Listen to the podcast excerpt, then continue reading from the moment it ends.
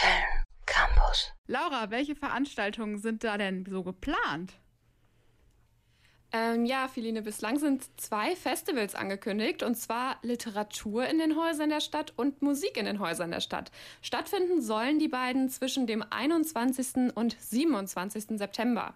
Okay, und der Veranstaltungsort steckt eigentlich schon im Namen mit drin, oder? Ja, ja, genau. Also die Festivals sollen in den Häusern der Stadt ausgetragen werden. Damit soll an die Tradition der Salonkultur angeschlossen werden. Denn in Salons sind Intellektuelle im 19. Jahrhundert gerne zusammengekommen, um sich auszutauschen. Beim Literaturfestival soll das ähnlich sein. Hier landen privat oder laden, laden private GastgeberInnen ihre Wohnzimmer und Gärten ein.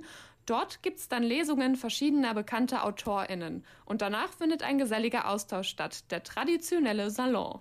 Und beim Musikfestival ist der Ablauf dann bestimmt ganz ähnlich, oder? Ja, genau. Hier öffnen Privatpersonen oder Kulturorte in der Stadt ihre Türen für KünstlerInnen. Es treten gleichermaßen etablierte und NachwuchsmusikerInnen auf. Und dabei gibt es jetzt kein festgelegtes Genre. Von Klassik über Jazz bis Rock ist alles dabei. Und auch hier kommt dem persönlichen Austausch wieder ein hoher Stellenwert zu. Dann drücken wir alle mal die Daumen, dass die Festivals diesen Sommer auch stattfinden können. Das hört sich ja toll an.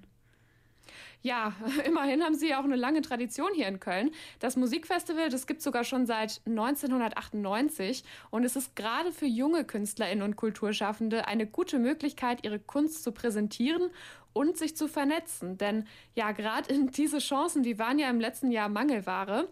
Wenn es ähm, wenn es die Pandemieentwicklung jetzt auch zulässt, dann ist es dann im Sommer hoffentlich an der Zeit, dass sich gerade dem Nachwuchs endlich wieder eine Bühne bietet.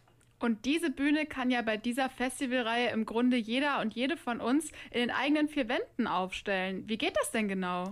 Dafür muss man eine Anfrage per Mail an den Kunstsalon schicken. Genauere Angaben dazu, wie groß Wohnung oder Garten sein sollen, gibt es jetzt nicht. Am besten, man versucht einfach mal sein Glück.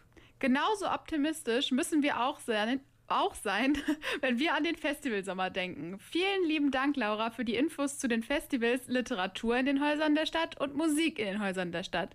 Ein paar Monate haben wir ja noch, bis die stattfinden. Natürlich informieren wir euch hier bei Kulturimpuls auf Köln Campus nochmal rechtzeitig, bevor es losgeht. Bis dahin findet ihr alle Infos nochmal unter der Sendung von heute so auf www.kölncampus.com www.kölncampus.com www